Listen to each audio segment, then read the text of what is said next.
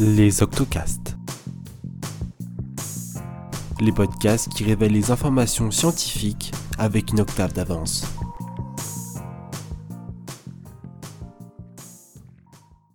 J'ai toujours été persuadée que mon grand-père avait ses secrets. Mais en mars 2019, il était mort en les emportant tous dans sa tombe. J'étais loin de me douter de ce que je trouverais au sous-sol en cette matinée de printemps pendant laquelle j'avais entrepris de nettoyer sa maison intégralement.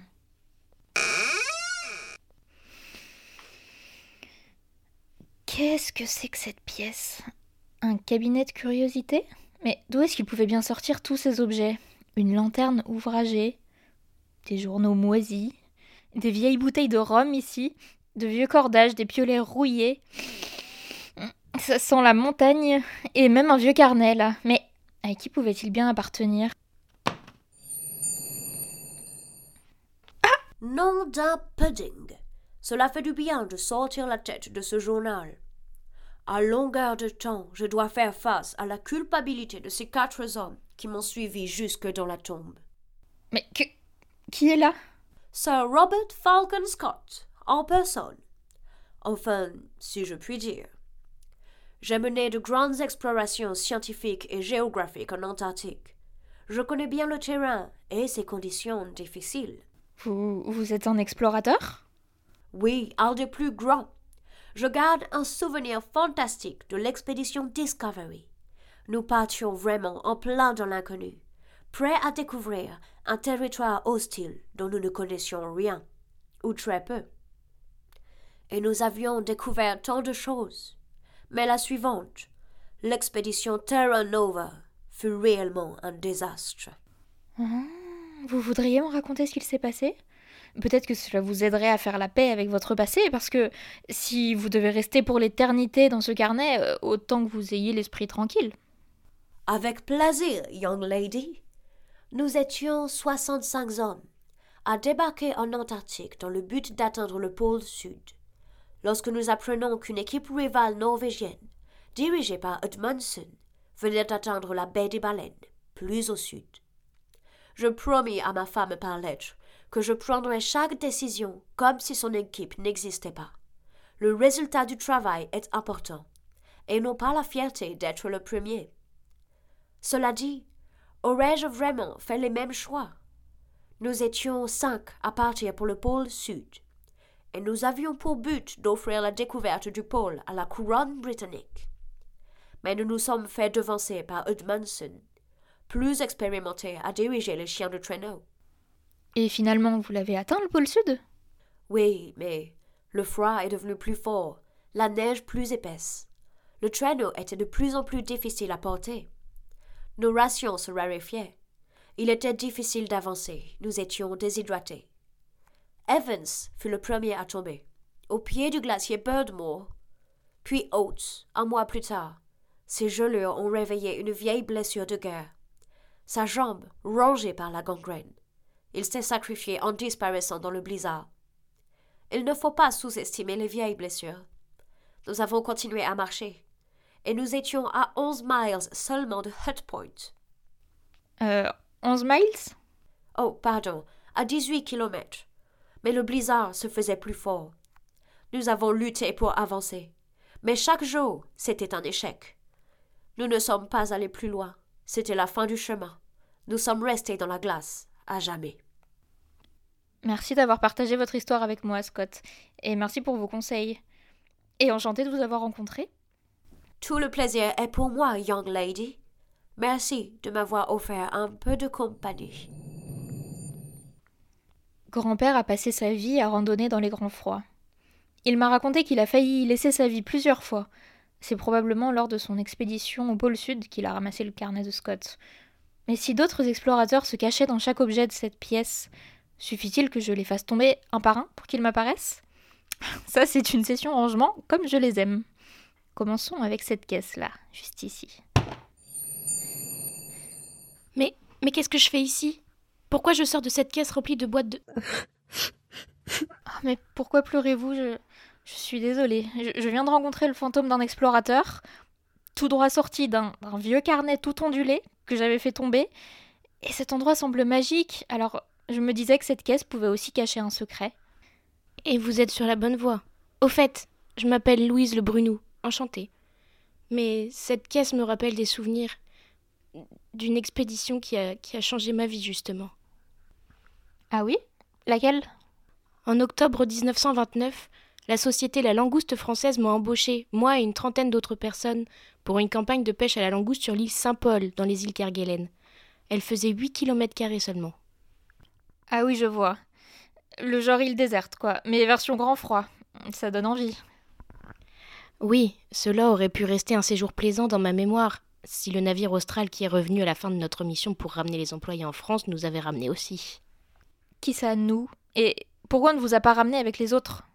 Pour assurer la garde et la conservation du matériel pendant l'hiver austral, sept personnes ont dû rester sur l'île. L'administrateur de la société nous avait promis de nous envoyer un bateau ravitailleur dans les deux ou trois mois après l'incendie de notre magasin de vivres, mais il ne l'a jamais fait. Toutes les vivres ont brûlé. Mais comment avez-vous survécu? Eh bien, nous avons mangé ce qu'il nous restait, c'est-à-dire beaucoup de conserves de bœuf en gelée qui périmaient au fur et à mesure. À cette époque, j'étais enceinte et j'ai accouché sur l'île d'une petite fille. Oh bah, Comment s'appelle-t-elle? Elle s'appelait Paul, d'après le nom de cette île. Mais elle est morte deux mois plus tard, et cette caisse que vous avez fait tomber, c'est. c'est celle que j'ai utilisée pour, pour l'enterrer. C'est affreux. J'imagine qu'elle a dû mourir de carence dans cet environnement hostile.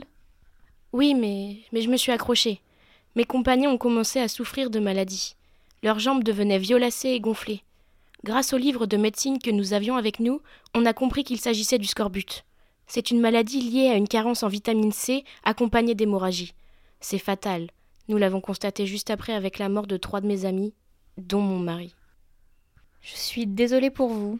Et cette maladie n'a pas fini de sévir, vous savez.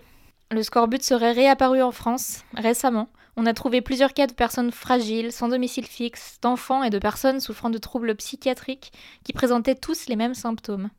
Mais vous, comment avez-vous fait pour éviter le scorbut? Moi et les deux personnes encore vivantes avons commencé à manger des œufs d'albatros et de manchot et du poisson pour éviter les carences. Je pense que ça nous a sauvé la vie. Waouh Comment vous êtes revenu finalement? Un an après, nous avons appris que nous avions été oubliés. Un autre bateau de campagne à la langouste est arrivé. Un de mes compagnons est rentré, mais pas moi. Ma fille aînée avait été envoyée pour nous retrouver. Les conditions de vie en France étaient dures et la crise des années 30 et le chômage nous incitaient à rester et faire une autre saison. Vous êtes courageuse. Aujourd'hui, cette île est considérée comme inhabitable et maudite. Seules quelques expéditions scientifiques y sont autorisées, pour quelques heures seulement par jour. C'est sûrement mieux ainsi. Oh, ce petit médaillon semble bien féminin. S'agirait-il d'une exploratrice cette fois-ci? C'est ce que nous allons voir. Bonjour mademoiselle. Je vois que vous êtes partie pour faire le ménage. C'est vrai qu'un petit coup de balai dans cette vieille cave ne serait pas du luxe. Je me présente, Madame André. Bonjour madame. Vous êtes une exploratrice? Moi? Oh non, vous voulez sans doute parler de mon imbécile de mari. Ah, vous ne vous entendiez pas. Ah, Solomon, c'était un grand romantique, on peut le dire. À l'époque, son expédition faisait rêver toute la Suède. Il était ingénieur à l'agence des brevets de Stockholm. Ah, il était motivé, hein, ça faut pas lui enlever. Il avait même inventé un système de pilotage de son ballon. Ah, parce que oui, il avait acheté son propre ballon des années avant l'expédition. Un je vous dis. Son système consistait à laisser traîner des cordes qui freineraient plus ou moins le machin dans telle ou telle direction. Mais ça restait très expérimental. En réalité, il ne pouvait pas vraiment savoir dans quelle direction le ballon avançait car les nuages empêchaient toute visibilité. L'auto-persuasion atteignait des niveaux phénoménaux. C'était votre mari tout de même. Vous n'aviez donc aucune admiration pour lui? Oh, vous savez, s'il avait pas eu sa moustache, j'aurais jamais accepté le mariage. Hein. Mais enfin, si avec ça, ça irait. Donc, avec son truc brinque-ballant, il s'est trouvé deux copains avec qui faire une expédition. Ils ont embarqué dans un nouveau ballon, mais évidemment sans le tester, hein, ce serait trop simple. Et voilà qu'en 1897, ils se mettent en tête de partir à la conquête du pôle Nord. Ah non, mais vraiment, il y en a qui cherchent. hein. Hmm, ça s'est pas bien passé, j'imagine. Je n'ai jamais vu un décollage aussi pathétique. Quand ils ont coupé les cordes, le ballon s'est envolé, certes, mais il était d'une lourdeur. Ils ont dû jeter la moitié des sacs de sable dans les premières minutes, et les cordes qui lui servaient de système de pilotage se sont arrachées. Et même avec ça, il rasait l'eau. Et quand ils se sont crachés, parce que bien sûr ils se sont crachés, tout le matériel qui les avait alourdis ne leur a servi à rien. Mon mari était tellement sûr de son coup qu'il n'avait même pas prévu de provisions supplémentaires pour faire face à cette éventualité. Je vous l'accorde, ce n'est pas très prudent. Qu'est-ce qui a pu rendre leur ballon aussi lourd? Ah ben un traîneau par exemple, un traîneau qu'il avait fabriqué lui-même. Ah oui, quand même. Et oui, mais sans se renseigner sur rien, hein, tel un ingénieur confiant. Mais c'était vraiment pas terrible. Il avait aussi embarqué des pigeons voyageurs et des bouées dans lesquelles il comptait mettre des messages pour communiquer avec la Suède. Des. des bouées? Ouais, hein, moi non plus, hein, j'ai pas compris. Il pensait qu'elle pourrait dériver et rentrer chez elle toute seule, je suppose. Bref, ils ne sont jamais revenus. Pour ma part, j'ai vécu tranquillement et j'ai fini par apprendre ce qui leur était arrivé 33 ans plus tard. Malgré ces déconvenus, ils ont quand même gardé leur objectif et ont poursuivi sur leur traîneau de fortune pendant quelques temps avant de mourir. Cette histoire m'a donné envie d'en entendre d'autres, mais quel objet choisir? Tiens, et si un autre explorateur se cachait dans ce harnais? Hmm. Oh, quel sommeil réparateur 23 ans de repos bien mérités. Mon esprit est prisonnier dans un harnais Oh, quelle plaît cet objet Décidément, cette pièce est inattendue. Bonjour, jeune femme au teint pâle. Euh, et d'ailleurs, pourquoi est-ce que tu as interrompu mon sommeil? Bonjour. Euh, Je suis désolée d'avoir troublé votre sommeil, mais euh, qui êtes-vous au juste? Hmm, C'est une bonne question. Euh, Je me souviens plus de mon nom là. Euh, certains disent que je me nomme euh, Tsewang Paljor, d'autres euh, Droj Morup. Enfin, euh, je suis mort en 1996 dans un petit arbre rocheux du mont Everest, à 8460 mètres d'altitude.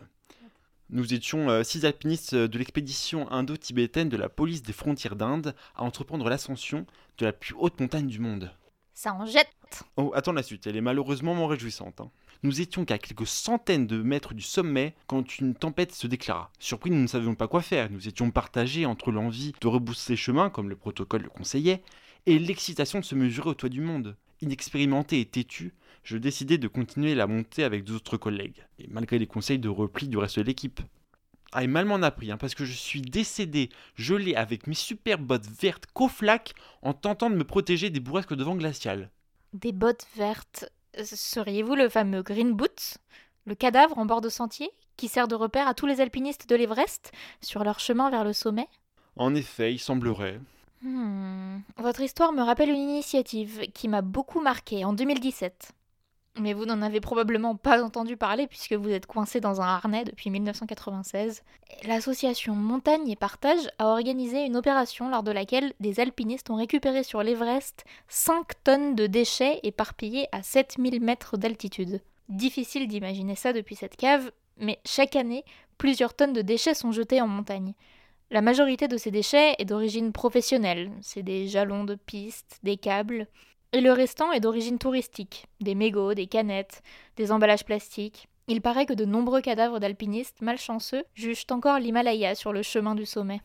Êtes-vous en train d'insinuer que je suis un déchet, mademoiselle? Ah, absolument pas. Vous, ils vous ont laissé sur place, hein. Votre dépouille sert de jalon à tous les grimpeurs. Preuve que vous faites maintenant partie du patrimoine culturel. Hmm, Vous me rassurez. Vous m'envoyez très content. Toutes ces histoires sont si tristes, mais si belles en même temps. Sir Robert Falcon Scott, Louise Le Madame André, le fameux Green Boots. Ils m'ont tous inspiré. Et si moi aussi je partais? C'est décidé, je vais faire le tour du monde des déchets. Aucun déchet ne résistera à mon passage. Hmm. Avec tous les témoignages d'expéditions malheureuses que vous avez recueillis aujourd'hui, mademoiselle, vous partez sur de bonnes bases pour ne pas reproduire les mêmes erreurs et réussir la vôtre. Bonne chance et bon vent.